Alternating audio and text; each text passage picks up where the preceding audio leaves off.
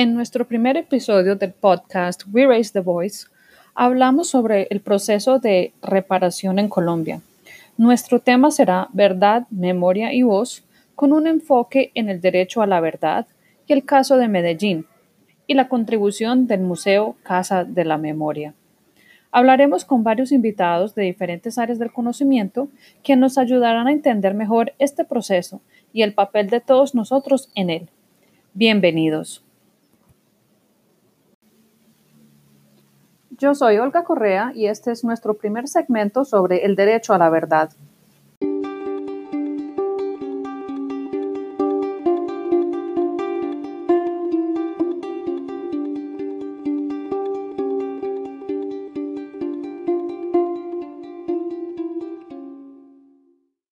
Hoy tenemos como invitado a Santiago Ramírez, abogado criminalista de la Universidad de AFIT de Medellín, quien hoy trabaja con una ONG de Costa Rica con sede en Suiza que está dedicada a los derechos humanos. Él representa a las víctimas que fueron privadas de su libertad durante el conflicto armado. Hablaremos con Santiago sobre el proceso de reparación en Colombia y la importancia del derecho a la verdad.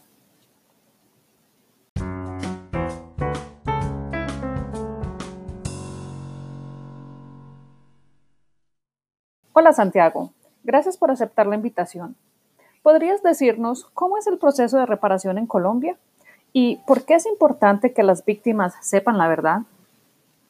Entonces, eh, frente a la primera pregunta, hay que hacer una distinción, porque procesos de reparación hay diferentes en diferentes medidas. Partiendo de que la pregunta es frente a derechos humanos, eh, pues habrá dos tipos de reparación. La reparación que se consigue mediante un proceso jurisdiccional, eh, que es en una, por lo general a través de una demanda al Estado, por una falla en el servicio, por ejemplo, es muy común. Eso es un proceso que se lleva ante, ante la jurisdicción contencioso administrativa, ¿sí?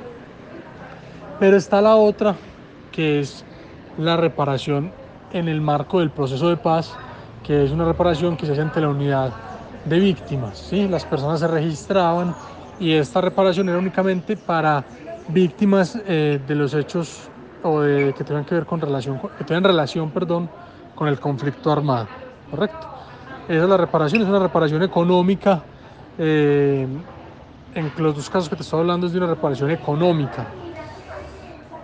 ¿Qué pasa? La reparación a nivel internacional, el desarrollo eh, jurisprudencial de la Corte Interamericana y de otros organismos de derechos humanos, como el Comité de Derechos Humanos de la ONU han desarrollado que la reparación no es solamente económica, sino que la reparación tiene otras vertientes, en la cual está, por ejemplo, eh, el, perdón, eh, reparaciones simbólicas como un monumento a las víctimas desaparecidas, eh, o como la Casa Museo de la Memoria de Medellín.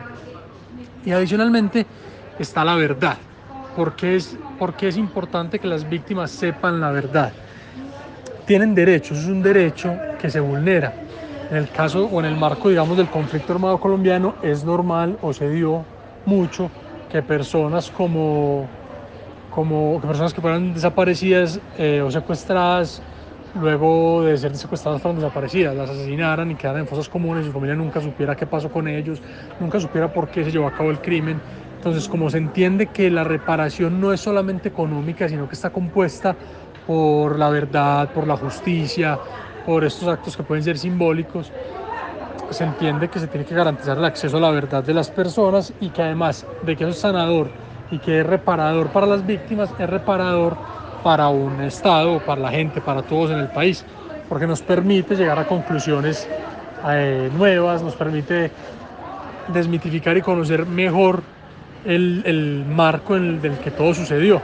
Haciendo un ejemplo, es como lo que, como lo que pasó en Alemania, eh, que cuando, o cuando, lo que pasó después de la Segunda Guerra Mundial más bien, que estaba cogiendo fuerza a lo que llamaban el negacionismo del holocausto. Mm, ¿Qué pasó? A través de la verdad o a través de poder presentar esa verdad, la gente empezó a, a, reconocer qué era lo que estaba pasando.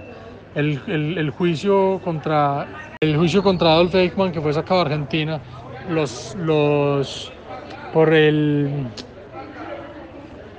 por la Mossad, que es el servicio secreto de Israel, eh, se entendía su importancia en parte por eso, porque los alemanes, los judíos decían, está corriendo carrera al negacionismo y hay que demostrar que esto sí pasó. Esa es como la importancia que tiene la verdad, incluso no, en no solamente en el contexto de este acuerdo de paz o solamente de los derechos humanos, sino en el contexto nacional, en el proceso penal, la Corte Suprema de Justicia y la Corte Constitucional tienen muy grandes desarrollos eh, respecto de la verdad y de los derechos de la víctima a participar, entendidos eh, el, el primordial como la verdad. ¿Por qué? Por ejemplo, una víctima podría ir a un proceso penal a solicitar eh, hacer el procedimiento, al final del procedimiento hacer un incidente de reparación para ser reparada económicamente. O podría iniciar el proceso penal y hacer un proceso civil en el cual va a buscar directamente la reparación económica en el civil. Pero sigue teniendo interés jurídico de participar en el penal. Muchas gracias, Santiago. Ahora hablamos con la antropóloga Catalina Avellaneda. Hola Catalina, ¿te podrías presentar y hablarnos un poco sobre la importancia para nuestra sociedad del derecho a la verdad sobre este conflicto armado? Hola, eh, mi nombre es Catalina Avellaneda, yo soy antropóloga, em, tengo experiencia en el área de la antropología cultural eh, y, la, y, la, educación. Em, bueno, frente a la primera pregunta de cuál es la importancia de saber la verdad sobre el conflicto armado para nuestra sociedad. Creo que una de las cosas muy interesantes que pasan en Colombia es eh, que es una es un país con una historia muy muy compleja, ¿verdad? No hay una sola identidad. Eh, no podemos hablar de, de algo como tan homogéneo, realmente sería injusto. Eh, y si nos preguntamos como la importancia de saber la verdad, creo que definitivamente no hay una verdad, ¿no? Em, la verdad, si, si queremos entenderla como un proceso de construcción social, como eh, un proceso, no, no, hay, no es algo único, no es algo a lo que ya llegamos es algo que está en construcción y por, está en construcción por quién, por quién. Y eso cuando nos empezamos a cuestionar de, ok, ¿quién es el que está contando el discurso? ¿Quién es el que está generando estas, estas nociones de lo que entendemos como verdad? Necesariamente tenemos que pensar eh, la verdad para quién, la verdad desde quién. Em, entonces, Creo que es incluso un poco parte de la narrativa del conflicto, eh, tender a, invisibilizar todas las dimensiones que toca, eh, de todos los actores eh, implicados, ¿verdad? Que no necesariamente son guerrilla o ejército o paramilitares.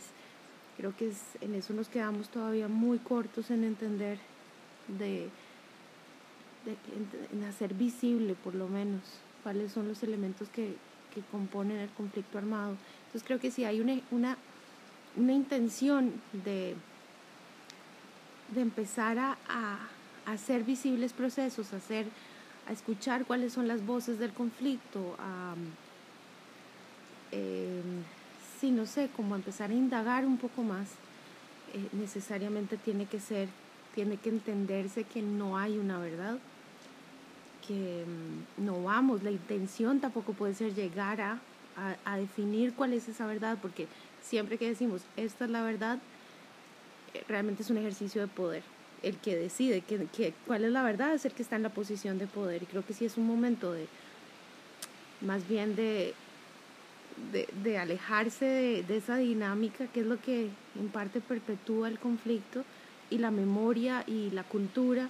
Entonces, eh, sí, creo que si, si vamos a hablar de cuál es la importancia de saber la verdad sobre el conflicto armado para nuestra sociedad, creo que es, yo, yo replantearía la pregunta más como de eh, en qué momento vamos a y con qué herramientas vamos a hacer visible eh, todos los elementos presentes en el conflicto armado, que además no es una cosa aislada, que yo no haya sido secuestrada, que un familiar mío no haya sido tocado por esta situación no quiere decir que no sea parte. Entonces, creo que creo que la, la invitación es un poco como a, replantearse esa, esa visión de, de, que hay una sola, hay una sola mirada, hay una sola verdad. Em, y cuando lo encontremos, ¿cuál sería la importancia? Creo que el proceso de, ir descubriendo, de ir como entendiendo la realidad del conflicto, de lo que ha significado, de cuál ha sido la realidad para muchas personas, para muchos sectores, para y a lo largo de la historia, ¿no? Em, creo que eso es como, como la importancia de entender que es un fenómeno, no es un hecho. Muchas gracias, Catalina. Ahora queden atentos para nuestro segundo segmento, donde hablaremos sobre los lugares de conciencia.